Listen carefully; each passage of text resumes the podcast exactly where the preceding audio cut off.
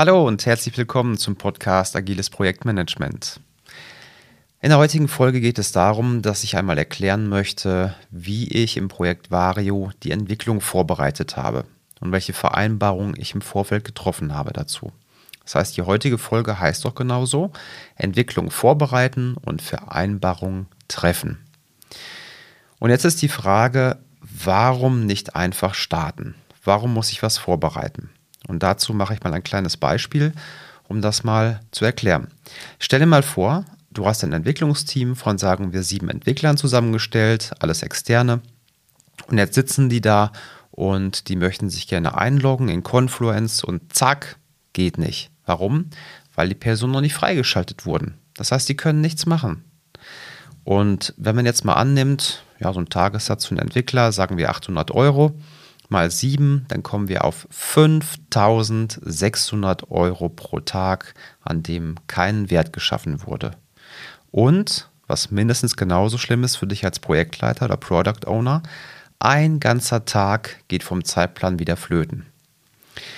Und ähm, hier nur ein kurzer Einschub dazu. Wenn ich Projekte mache als Projektleiter oder Product Owner, dann ist für mich der erste Tag genauso wichtig wie der letzte Tag. Also vom Mindset her tue ich so, als wäre ich schon beim letzten Tag und das jeden Tag. Und dadurch kannst du dir Puffer erarbeiten mit dem Mindset. So, das hört sich jetzt ein bisschen utopisch an, ähm, ist es nicht. Aus meiner Sicht ist das in vielen, gerade großen Unternehmen Tagesgeschäft. Die Leute sind nicht freigeschaltet. Und es gibt noch viele andere Beispiele. Die Entwickler sind da, aber das Backlog ist gar nicht gepflegt. Die Entwickler sind da, aber Zertifikate für die Testumgebung fehlen. Die Entwickler sind da, aber die haben keinen Zugriff auf das Repository. Das heißt, die entwickeln nur irgendwo lokal auf ihrer Maschine und können keine Software pushen. So, das heißt, wenn du diese ganzen Vorbereitungen nicht machst, dann erhöhst du massiv das Risiko eines Projektscheiterns. Auch oder sogar vor allem bei Festpreisprojekten. Und warum das so ist, ja, vor allem bei Festpreisprojekten, das erkläre ich ganz zum Schluss in diesem Podcast. Aber erstmal starten wir mit den drei wichtigsten Themenlücken, bei denen ich erkläre, was man als PO, als Product Owner oder als Projektleiter alles zur Vorbereitung tun kann und auch was ich davon getan habe. Also, was gehört dazu? Der erste Themenblock, den will ich mal nennen, Spielregeln dokumentieren. Und eins der wichtigsten Dinge ist, dass jeder im Projekt weiß, wie wollen wir, also wenn man das mal in Analogie eines Brettspiels sieht, diese ganze, ähm, wie wir zusammenarbeiten wollen, dann wäre das der Softwareentwicklungsprozess. Ja, das ist im Prinzip unsere Brettspielanleitung. Also wenn ich so ein Spiel spielen möchte, dann muss ich die Anleitung kennen. Wenn ich gescheit entwickeln möchte und ähm, wissen möchte, wie arbeite ich mit allen anderen zusammen, dann ist es wichtig, den Softwareentwicklungsprozess einmal darzustellen. Das habe ich auch getan. Ich bin ein Freund von der Modellierungssprache BPMN und ich habe dort einmal auf einer Seite kurz runtermodelliert, wie kommen wir eigentlich von der Idee über die Stories, über die Priorisierung in die Produktion später rein, also die fertige Software, wie kommt die da rein? Von der Idee bis zur Produktion. Und ähm, ja, zudem habe ich dann auch beschrieben, wie gehen wir mit den Spalten um. Das heißt, wer verschiebt die Kärtchen auf dem Board ähm, in welche Swimlanes.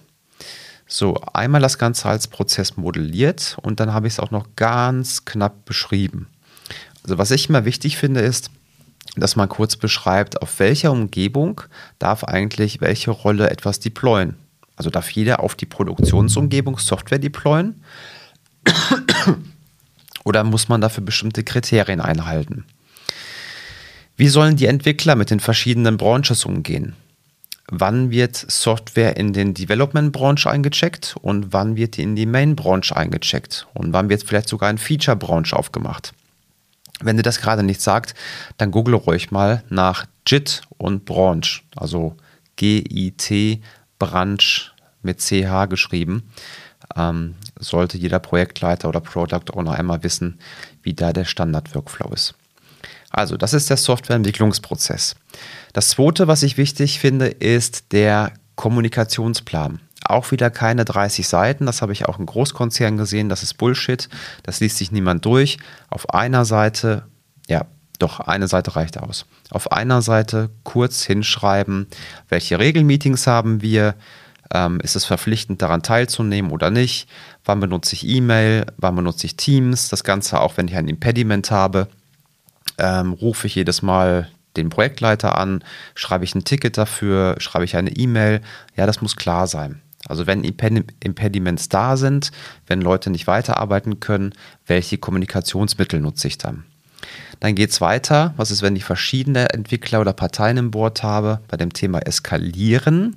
Also wann und wie wird eskaliert? Wie bereitet man das auch gut auf, dass es keine Kloppereien gibt zwischen den einzelnen Teams? Dann, was kommt noch rein in den Kommunikationsplan? Wie geht man mit Tickets um? Ja, also ich finde es immer gut, wenn die Entwickler auch Zwischenstände darin dokumentieren. So, genau, das habe ich beschrieben. Was habe ich noch beschrieben? Ich schaue gerade mal rein. Ähm, nee, hier habe ich noch eine Notiz. Genau, ein Organigramm. Gut, das war bei uns alles ziemlich flach, aber das habe ich in einem vorherigen Projekt gemacht, hier jetzt nicht.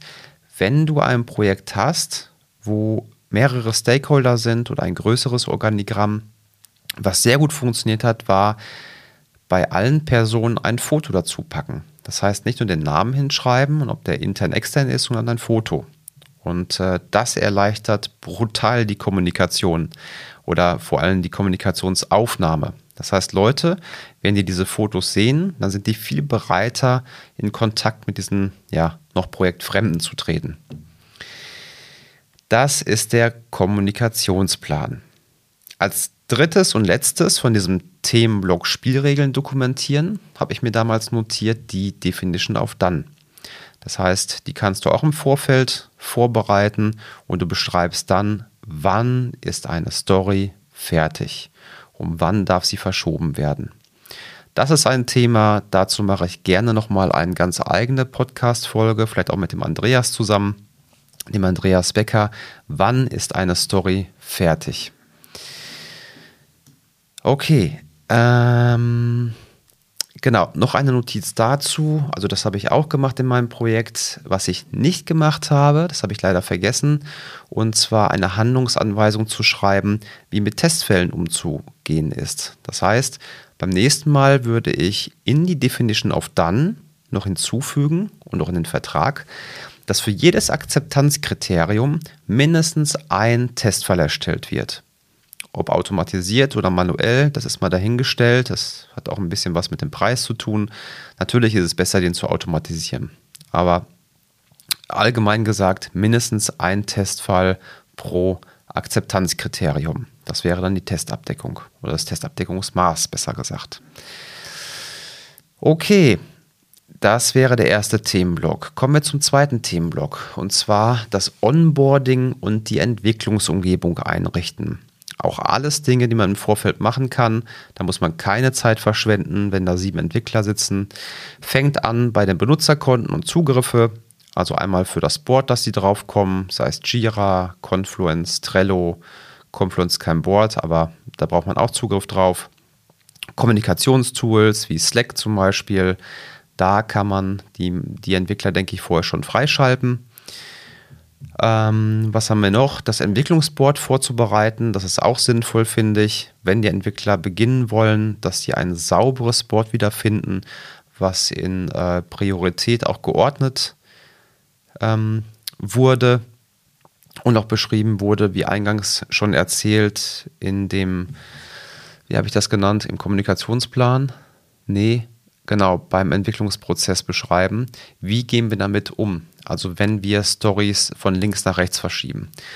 Mein Board, das war so aufgebohrt, aufgebohrt, aufgebaut, dass ich die Spalten hatte Backlog, dort die priorisierten Stories und Epics. Dann die nächste Swimlane war in Progress. Die nächste Swimlane war Ready to Test. Das heißt, die Entwickler, wenn die fertig waren mit der Entwicklung der Story, haben die die gezogen in Ready to Test und dann habe ich mir die äh, Story angeschaut. Ähm, letzte Swimlane war dann dann. Was haben wir noch? Onboarding und Entwicklungsumgebung einrichten. Ach, genau, die eigentliche Entwicklungsumgebung einzurichten. Das heißt, da einmal drüber nachzudenken, wenn die Entwickler kommen, was brauchen die? Die brauchen vielleicht ein Notebook, weil die bei dir in einer Sicherheitsinfrastruktur arbeiten. Vielleicht brauchen die nur VPN-Zugriff, vielleicht brauchen die irgendwo einen Cloud-Zugriff, die brauchen vielleicht Zertifikate für Entwicklung, für andere Umgebungen. Also das kann man auch schön im Vorfeld alles vorbereiten. Bei mir war das relativ ähnlich. Wir haben die Produktionsumgebung zu, zu Beginn benutzt als Testumgebung. Ja, da war es ein Developer-Zertifikat, was erstellt werden musste. Einmal für die Produktionsumgebung als die Testumgebung und ein zweites Developer-Zertifikat von Apple, damit der Entwickler entwickeln kann.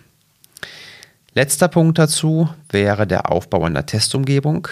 Da auf jeden Fall großes Augenmerk drauf legen. Also Je nachdem, ob du große Plattformen baust oder kleine Apps, kann das ein Aufwand sein von Mannjahre, so eine Testumgebung aufzubauen, auch in der Planung, in der Konzeption, bis hin zu Minuten. Ja, auf jeden Fall wichtig, glaube ich, im, im Sinne wie einer Checkliste, darüber nachzudenken im Vorfeld, muss eine Testumgebung aufgebaut werden, bevor der Entwickler kommt?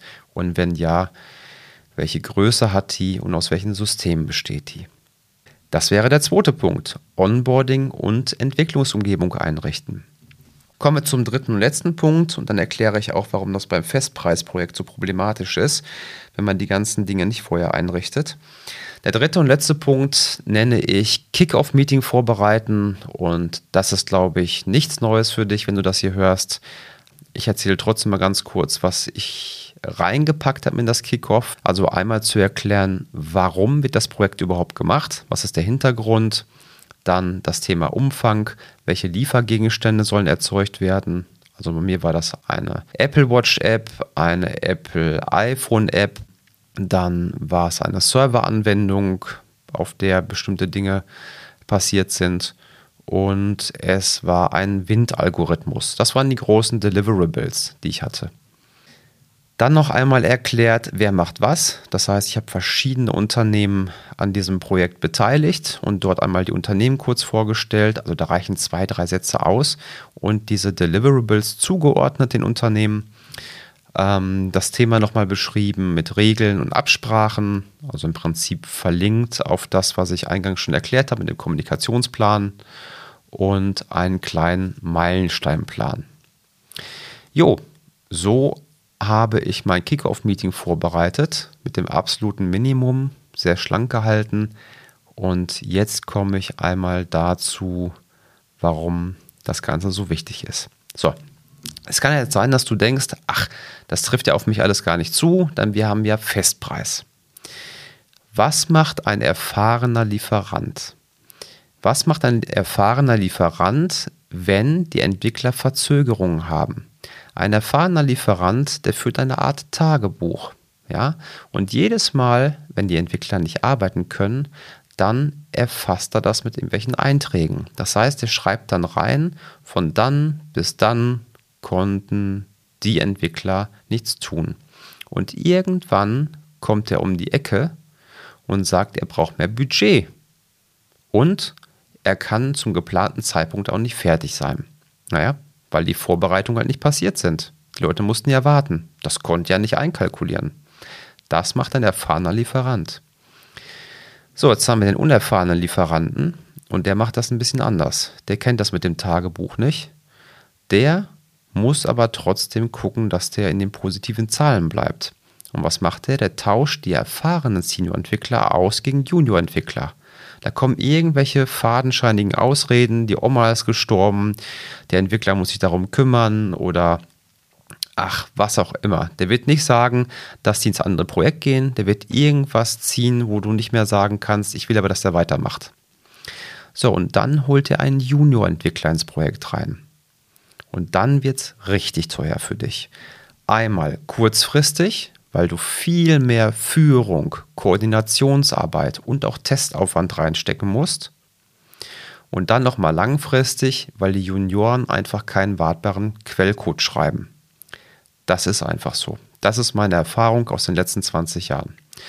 Also, pass auf, gerade bei Festpreisprojekten, dass du diese drei Themenblöcke im, äh, zu Beginn, bevor die Entwickler starten mit dem Festpreisprojekt, dass du die dir angeschaut hast, strukturiert und dass du alles vorbereitet hast, was geht. Damit kannst du das Risiko maximal senken.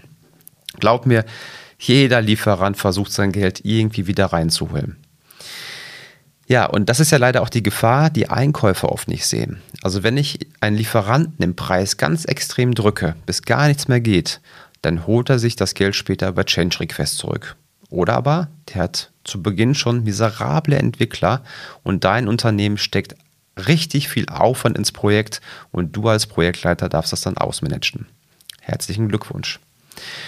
Aus diesem Grund kann ich dir nur empfehlen, das, was du in der Hand hast als Vorbereitung, mach das auch. Du senkst das Risiko massiv damit.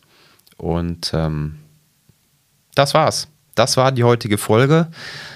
Ich wollte dir einmal einen Abriss geben, wie du die Entwicklung vorbereiten kannst. Ich wiederhole nochmal ganz kurz. Erster Punkt, Spielregeln dokumentieren. Daran war der Entwicklungsprozess, der Kommunikationsplan und die Definition auf Dann. Der zweite Themenblock betrifft das Onboarding und die Entwicklungsumgebung, die einzurichten. Das heißt, die ganzen Benutzerkonten, Zugriffe, das Board mit dem Backlog zu priorisieren und darüber nachzudenken, hey, brauchen die eine Testumgebung? Und der dritte Themenblock, das ist, wenn es losgeht, genau der Zeitpunkt T0 und zwar das Kickoff-Meeting vorbereiten. Dankeschön fürs Zuhören. Ich hoffe, du kannst einen Wert aus dieser Folge ziehen. In der nächsten Folge geht es um die Entwicklung. Ich kann dir noch nicht genau sagen, wie ich das mache. Wahrscheinlich wird es nur ein Erfahrungsbericht, weil über die reine Entwicklung könnte man einen eigenen Podcast starten. Also wahrscheinlich wird es ein Erfahrungsbericht werden, dass ich dir einmal erzähle, äh, was bei uns alles so gelaufen ist, welche Probleme wir hatten, wie ich vielleicht auch mit manchen Problemen umgegangen bin, ich denke, das ist auch ganz interessant dabei. Also, ich wünsche dir gutes Gelingen bei deiner nächsten Vorbereitung im Projekt. Noch eine gute Woche. Mach's gut. Bis dahin. Ciao.